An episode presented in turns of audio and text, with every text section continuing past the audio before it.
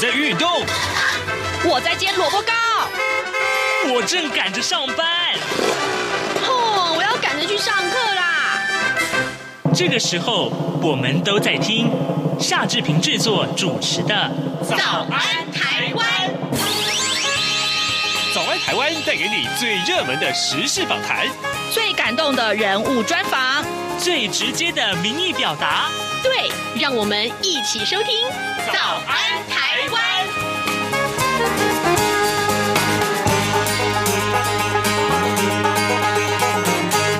早安，台湾！我是夏志平。今天是二零二三年的一月五号，星期四，礼拜四。我们要进行的是刘碧荣时间这个单元。待会儿呢，志平要为您连线动物大学政治系刘碧荣教授。我们请刘老师呢，呃，在礼拜四的时间为我们来呃解说过去这七天以来最重大的国际要闻。当然，呃，我们看到东北亚的情势啊，最近特别的紧张啊。还有呢，就是呃，如果提到两岸关系的话呢。我们也看到了，诶，这个中国的这些啊外事啊、涉台啊，还有统战的官员，全数都到位了。嗯，好，待会儿我们会请刘老师啊，针对这些个重要的议题进行分析啊。呃，在跟刘老师连线之前呢，志平有一点点的时间跟大家说一说各平面媒体上面的头版头条讯息。首先，我们看到的是《联合报》和《中国时报》同样把这两天最重要的讯息放在头版头条，那也就是啊，呃，这个因为这个呃税收啊，呃比预期要好，所以呢，我们看到呃政府现在决定把这些呃。多征收到的这些税，呃，税负呢，能够呃发放给民众。我们来看看联合报的内文吧。呃，联合报的内文是这样提到的，就是行政院长苏贞昌啊，昨天表示啊，呃，超征税收其中的一千四百亿元将会发放全民共享经济成果，预计全民普发现金六千元。而相关的法源还有预算编列完备之后呢，预计春节之后就会发放。另外啊，针对中低收入户等弱势啊，就不用立法就可。可以立刻推动，将会在春节前加发低收入户每个人七百五十块钱新台币，而中低收入户呢是每个人五百元，那每个月都会入账，持续一年的时间。政府去年超征了四千五百亿元的税收，那朝野的立委都喊说哇啊还税于民吧。那苏贞昌昨天在地方视察的时候就提到是说，过去啊呃国民党执政的时候呃税收是短征的那。二零零九年曾经还短征大概有两千多亿啊，蔡总统上任之后，年年实征数啊都比预算数要多很多。那这是行政院的这个效率跟啊这个全民共同努力的成果。呃，去年的十二月三十一号，蔡总统的三点才是啊，要把一千八百亿留作应对不时之需啊，这个所以呢，呃，这个并且和这个全民共享经济成果是有这样的一个缘由。那但是《中国时报》呢，今天的这个呃报道，除了呃也告诉大家是普发六千元的这个。数额已经敲定之外呢，那呃，国民党呃的这个质疑是说，是不是是不是为了保住苏奎啊的这个呃位子？好，这是中国时报从另外一个角度来解读。而自由时报上面所提到是三军爆出了共谍案啊，这件事情非同小可。好，这个空军的退役刘姓上校前往中国经商啊，被对岸吸收之后返台刺探军机啊，一共有现役。呃，校级的这个军官有六个人涉嫌加入了组织，搜集情资。高雄呃，这个高分检认为，呃，刘源等七个人触犯了违反国家机密保护法等罪嫌呐、其中刘源等这个四个人声押进监获准了，那其他三个人则是以十万元到二十万元不等交保。这是我们看到的啊，《自由时报》上面头版头条的讯息讯息。那另外呢，呃，最近这个呃，在台湾的中部啊，云林彰化。这些地地区发现有很多的千元假钞流窜啊啊，这个不少的商家受骗，也提醒大家，今天《自由时报》的头版特别把这个消息啊也放进来。然后呢，呃，他就是趁忙着换钞来洗钱啊。的这个千元大钞呢，它的序号上面全部都是 HR 四八四二六八。XD 啊，所以各位啊千万注意，最近在这个使用大钞的时候，呃商家们在收这个千元大钞的时候，一定要特别特别的注意。好，另外还有一个重要的讯息啊，告诉我们啊，这个呃台南市的这个。呃，市议会的议长的选举爆出了贿选案，然后这昨天我们在新闻中也各位跟各位强调过啊，啊，台南地检署侦办了这个议长贿选案，搜索传讯了议长邱丽丽，还有副议长林志展等人，经过一整天的查。呃，调查跟侦讯啊，啊，怀疑民进党的前中执委郭在清主导了全案啊，无党团结联盟前名誉顾问团长杨志强，还有没有到案的民进党前市党部的执委林世杰，都涉及居中联系。那昨天申请啊，羁押郭在清、杨志强，那其余是交保。那检方已经签发了拘票，指挥啊调查官要积极提讯林世杰来。说明，法院也裁定郭在清要羁押禁见，杨志强是请回啊。邱林两个人，邱丽丽啊，林志展两个人是啊，各以五十万元跟二十万元交保。这是我们昨天看到很很重大的地方的一个政治性的一个话题。好的，现在是早晨的七点的零六分二十九秒啊。那么我们先进一段广告，呃，广告过后马上就要跟刘老师连线喽。从两岸、国际、历史文化与财经等角度透视中国的《这样看中国》节目，每周一到周五晚间九点三十分到十点在中央广播电台播出。如果您对《这样看中国》节目有任何收听想法或意见，欢迎寄信到台北市北安路五十五号，也可以透过电子邮件的方式。节目有两个信箱：二零二零 at。r t i 点 o r g 点 t w，或是二零二零零二零三 news at gmail.com。再次谢谢听众朋友们的收听与支持，请持续锁定每周一到周五晚间九点三十分到十点播出的《这样看中国》节目。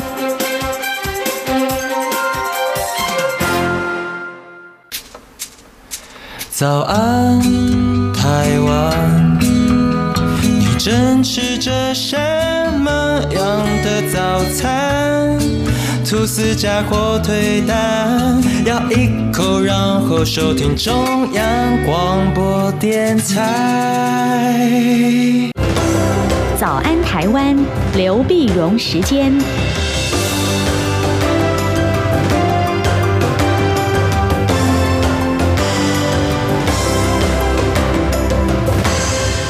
这里是中央广播电台台湾之音，您所收听的节目是《早安台湾》，我是夏志平。此刻时间早晨七点零八分二十一秒了，来，我们为您连线动物大学政治系刘碧荣教授，我们要请刘老师为我们解说重要的新闻外电。老师，早安。早，各位听众朋友，大家早。是，谢谢老师啊、呃，再度与我们的连线。老师，首先我们先把这个呃新闻的重点来看一看啊，这个呃北东北亚的情势。最近啊，北韩试射的这个呃飞弹的这个情况特别特别的频繁啊。老师，我想请您来为我们关注最近的这个 最新的发展是什么呢？对，那么最新发展呢，在一月一号的时候呢，北韩在早上两点五十分。又发射了一枚弹道飞弹，哇！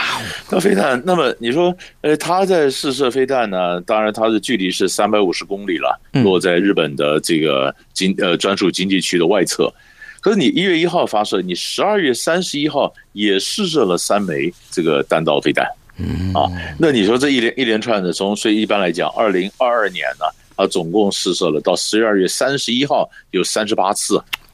三十八次，那是起码有七十三枚的飞弹。那其中呢，这个洲际弹道飞弹呢有八次，啊，八次。所以在这个里面，当然在东北亚就引起引起一阵的这个呃，他想制造一些骚动啊。果然也大家觉得非常重视北韩到底是怎么样，因为他因为在在更早稍微更早一点点的时候呢，那么在去年年底的时候，那么北韩呢就表示在呃在这个劳动党全体会议啊。金正恩表示要大量生产战术核武，让核弹的持有数目呢呈几何等数级级数的增加，啊。那么目前呢，南韩他认为北韩的这个核弹弹头大概十五枚到六十枚了，嗯，但是因为坦坦坦白讲，十五枚到六十枚的差距蛮大，但是因为很多给这个这个数字是藏得住的，他也藏了一些，他们情报单位不见得马上都发现啊。那他估计在十五到六十，说六十呢，然后他又就不断的还要再说继续发展飞弹和继续发展核武。那么所以在飞弹之后，是不是有还有今年还会进行核子呃核弹的试爆呢？啊，他认为极有可能啊。去年本来就认为会进行第七次的核弹试爆，但是没有，但是想今年应该会。啊这样的情况下，当然这个美美国、日本、韩国当然就感到比较紧张。反正那韩国部分呢，那在十二月三十号，韩国总统尹锡悦啊，他就接受了朝鲜日报的访问。他讲说，他讲说，美国跟韩国呢正在商议进行核战的这个呃这个这个呃呃战斗力的这个联合演习，嗯，并且进行核情报共享计划。而不是说纯粹的受美国保护啊，被动受保护，我们要能够参与参与这核弹这个核情报的共享啊，核战力的联合演习，哇，这一出来，后来美国就否认了啊，因为你说如果美国第一个，你看本来是美呃呃韩国基本上被动。但是你看，如果说这这一个参与这个美韩的同盟关系会改变，第二呢，那表示去做核战力的演习，而且核战这计划，那如果这属实的话，你可以想见日本也紧张了，这个中国大陆也紧张了，是啊，所以所以尹锡悦讲的话，当然是没有经过深思熟虑，就算真的有，也不能这样讲啊。因为他一讲了以后，那结果跟美国拜登就亲自出来说没有没有这回事儿啊。那就是就就打脸了像尹锡悦，嗯，跟日本方面呢，日本日本在十二月三十一号的时候呢，读卖新闻也报道，他说为了因应北韩的威胁啊，日韩将检讨及时共享雷达情报，啊，那么那么其实你看看到这这东北亚的情势呢，因为日本跟韩国中间有这个二二战之间的什么强制劳工啦、慰安妇啦等等问题一直还没有解，所以日韩之间是有点摩擦的。嗯，那所以他们的情报分享呢，就是呃两两两双边呢，就是日美韩美啊，日本跟着韩美到美国，美国再经过韩美韩的这种再分享给韩国，用印太司令部这边作为一个一个一个转啊转转运点啊，这样呃这个情报的这个转交，那这个时效就慢的嘛。嗯，您的日本告诉美国，美国告诉韩国，那不日本直接跟美国跟韩国两个就分享不就结了吗？嗯，但是他们两个中间有矛盾呢。所以现在就在讲说，怎么样？就就就是哎，现在有点面对北韩的威胁，这一点会不会改变？啊，在读卖新闻在报道报道呢这事情。然后呢，日本共同社呢，呃，也也也报道，啊，日本呢正在计划发展不同射程的飞弹，嗯啊，二零三零年呢射程在两千公里，二零三五年射程三千公里的飞弹。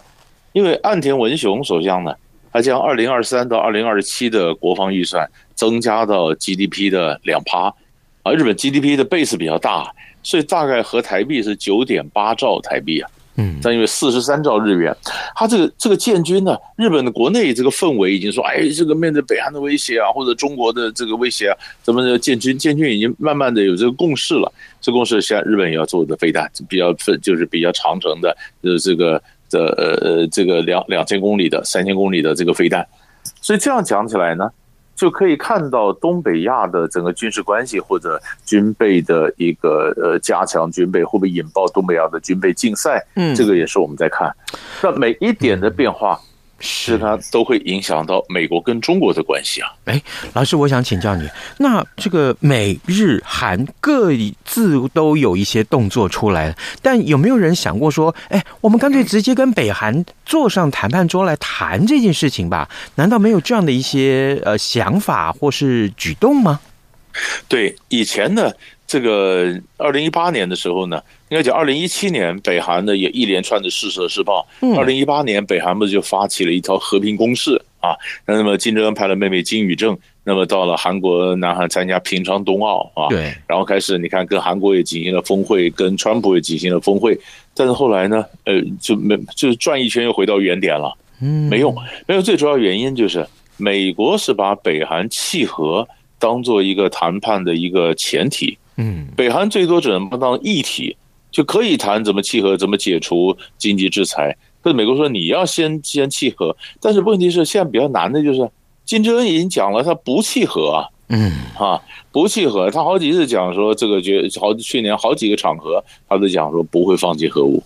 好了，那不会放弃核武，那你如果今天以放弃核武作为美韩谈判的一个期一个一个前提条件，北韩根本做不到嘛。所以这可是如果这样造成东北亚的整个核武的增加的话，那中国大陆当然紧张了。嗯，中国大陆希望朝鲜半岛是无核化呀。嗯，无核化，那如果北韩的核武，然后南韩又嚷嚷着跟北跟美国要进行这个核实力的这个什么规划了，什么演练呢？那哎，这样中国大陆紧张。所以这里面呢，美国就告诉中国说，那就紧张的话，你约束前的老弟嘛，啊，美国一直认为中国对北韩有筹码，可是中国就讲说没有啊，北韩拿金正恩谁都不听，怎么会听我的嘞？好，但是如果说北韩的形势变得严重的话，那中美之间又多了一个可以合作的一个项目，就是共同要稳定东北亚的情势。那所以台湾每次就紧张，就是说当中美之间缓和，当然。以前我们是担心中美之间如果缓和会被牺牲台湾的利益，但是后来你会发现中美之间如果对抗的话，台湾被推到风口浪尖，结果反而更危险，是吧？所以这个呃，到底是如果说今年看美中之间他们怎么样的，或者北韩问题会有什么样的互动，而会怎么样的涟漪效应会影响到台湾的一个。安全啊，或者台湾的一个地位，其实这是我们今年必须要要要注意的一个发展。是这个发展非常非常的重要啊！各位听众，今天早上志平为您连线访问东吴大学政治系刘碧荣教授。我们先请刘老师为我们关注了最近东北亚的情势，那真的是非常非常的紧张，而且呢，更重要的是牵动到很多国家的互动。老师，接下来我们看一看，呃，最近这段时间呢，呃，中国的这个很多的一些人事安排啊，呃，特别。呃，大家会关注跟两岸关系有关啊。呃，我们看到了，就是五十六岁的这个驻美大使秦刚担任新任的外交部长，其他呢还有这个呃新任的呃这个呃国台办主任。老师，我想请您为我们来简单呃会整一下这些个新的人事变化，同时它还有什么样的影响呢？嗯，所以呃这个呢，就是我们特特别注意到，就是十二月三十号的时候呢，中国大陆任命了。呃，驻美大使秦刚，嗯，呃，我在在我看来还蛮年轻的了，才五十六岁哈。是，呃，秦刚在担任这个新的外长啊，那当然他也有他自己的这这这党内的人脉了啊，他的这个家世也不错。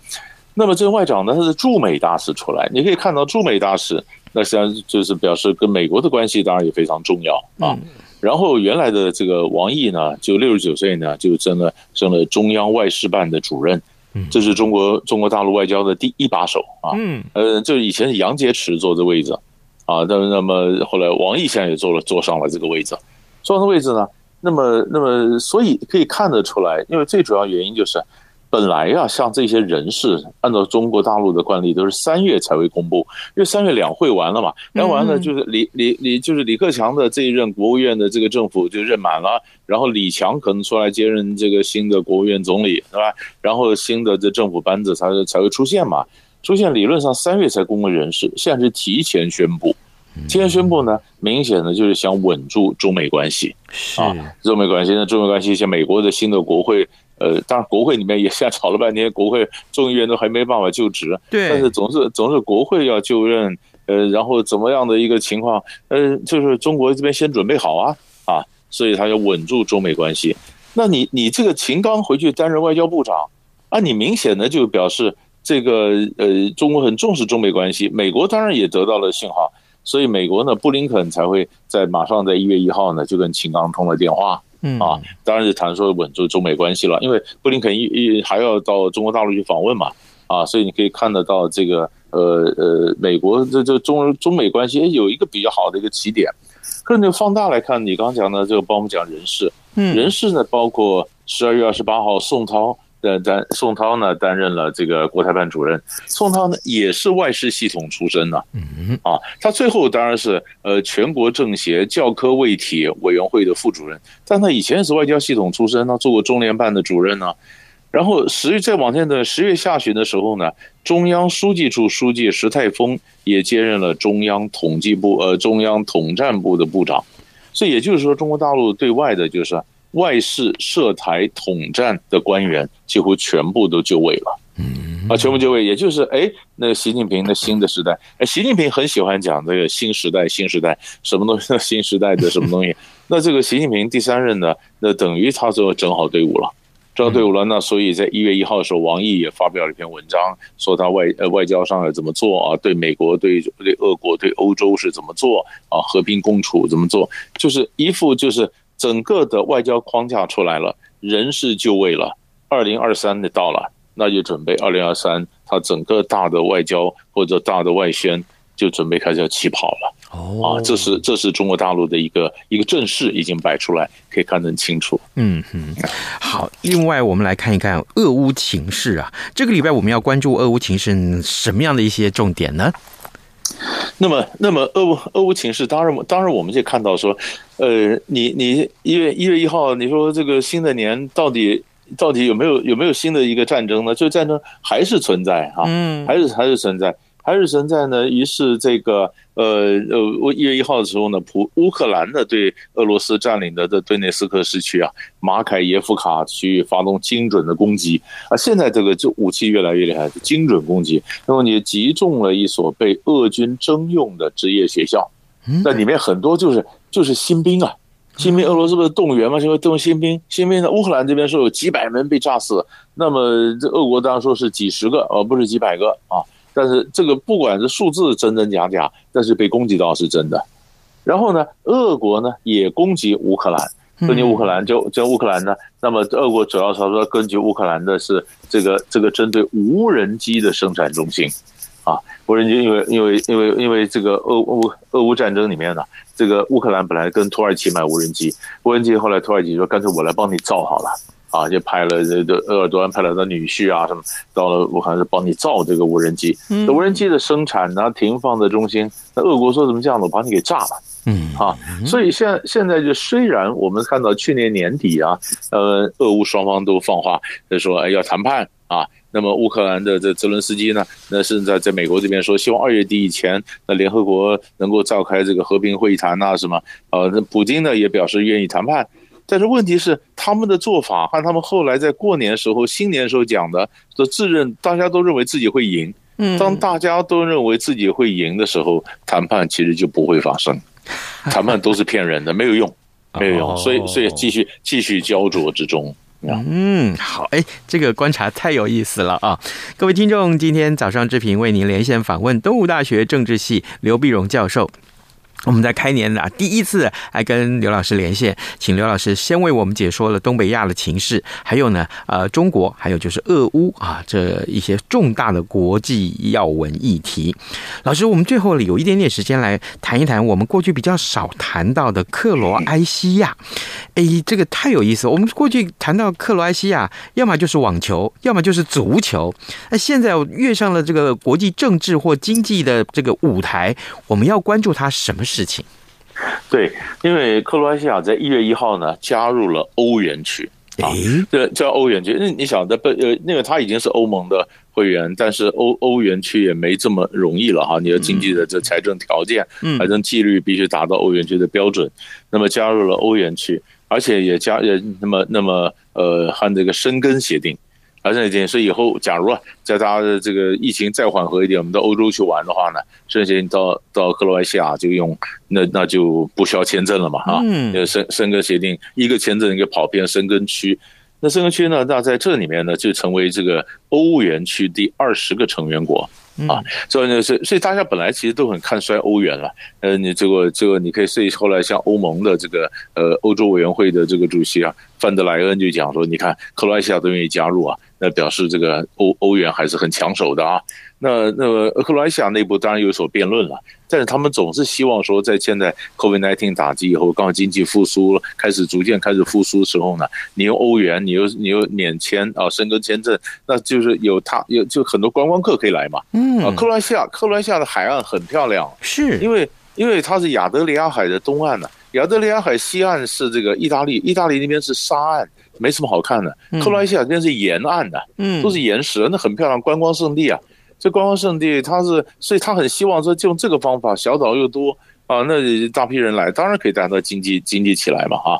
经济起来，那么所以所以这可是呢，我们我们在注意到，那么国际货币基金组织啊总那么就表示啊。其实这个呃，IMF 的总裁呢，乔治艾娃在一月一号说，他说其实这个这今年经济不会很好啊，嗯，他讲说三呃三分之一的经济体将陷入衰退，主要是因为美国、中国、欧盟三大经济体的它的预期经济的这个成长呢都放缓。嗯啊，那就是美国、中国、欧盟都其实都比较慢，比较慢呢，这个经济的活动就比较衰退，衰退三分之一的时候经济受到影响。那所以在这样的一个情况下，再回看回放到那呃克罗埃西亚，哎，那他觉得希望用这样带来一点经济，也许有一点刺激，也许在这个大气氛之下不会有太多的一个什么样的一个一个表现啊，但是总是欧元区家里人对。整个克罗埃西亚的经济来讲，应该这是一个非常重要的一个转捩点。哦，好，这个我们也乐见啊，这个呃，在克罗埃西亚跃上了国际的这个政治或经济舞台的时候，其实呃，未来可能也会有很多很多的话题可以来关注啊。各位听众，今天早上志平为您连线访问东吴大学政治系刘碧荣教授，刘老师为我们解说了很多重要的国际议题，也谢谢老师今天跟我们的分享，谢谢。谢谢，谢谢。早安，台湾，你正吃着什么样的早餐？吐司加火腿蛋，咬一口，然后收听中央广播电台。早安，暴马仔。这里是中央广播电台台湾之音，您所收听的节目是《早安台湾》，我是夏志平。此刻时间早晨七点二十六分三十八秒了啊！来，既然刚刚老师呃刘老师跟我们连线的时候有提到了美国众议院这件事情啊、呃，正好今天呃这个呃《中国时报》要把美国众议院的议长难产这件事情啊，这是百年来头一遭啊，也把它放在头版。我们来看看这个新闻好了。呃，美国呃国会在美东时间三三号开议啊，那共和党时隔四年重掌了众议院啊，共和党的众议院的议长人选呼声最高的麦卡锡，却因为啊党内的互斗啊，经过三轮的投票，还是没有办法获得同僚的支持当选众议院的议长。那这是一个世纪以来美国众议院啊，呃，这个第一次没有能够在首轮投票就决定议长的人选。而众议院共进行了三轮的议长人选的投票，结果。通通没有结果啊！这个于是乎，他们就决定说：“哎，那我们四号中午再继续吧。”啊，上一次美国众议院没有能够在首轮投票选出议长，其实是在一九二三年啊。当时啊，众议院呢一共啊表决了九次，才让共和党籍的众议院的议长吉勒特。那能够连任，所以你看算一算啊，其实百年来啊，真的是如此了。那好，那结果如何呢？呃，真的也也请大家随时要锁定央广的频道啊。另外这个话题啊，我相信呃，最近这个呃，除了浦发六千元的这个消息之外，呃，民进党内呃，大家对于这个呃贿选啊，就是。这个地方议会的议长啊的贿选的事情，有非常非常多的一个关注。刚刚我们在新闻一开始的时候，曾经跟大家简单的叙述了有关于在联合报上面所说的啊，台南议长的这个市议会的议长的呃贿选案这件事情最新的进展。好，那这个《中国时报》上面也有一个呃相关的一些报道，我们再为您来看一看。呃，这个正副议长就是台南市的正副议长啊，这个贿选生啊，这个绘声绘影哈，贿是贿赂的贿啊。那检方前天大动作的搜索，呃，传唤了正副议长在内的十一名涉案的被告，结果。对不起，经过一整天的这个侦讯之后，啊，在四号清晨啊，呃，预知议长邱丽丽是五十万元交保，那么副议长林志展是二十万元交保，其他的四名议员、两名的涉案人分别是以十万到二十五万元来交保。啊，关键人物呢是圆山国际开发总裁杨志强，还有前民进党的中执委郭在清，通通被声押了。结果呢，呃，郭遭到收押进见那吴杨氏这个呃呃这个我吴保请回，那这个南台南市的这个市台南市区的的余会啊理事长林世杰则是因为这传唤没有到案，检方已经发核发了这个呃拘票了啊？为什么没有到案？但这么多人传唤，结果只有他没有到案。好，今天节目时间也到了，志平跟您说拜拜，那明天再会喽。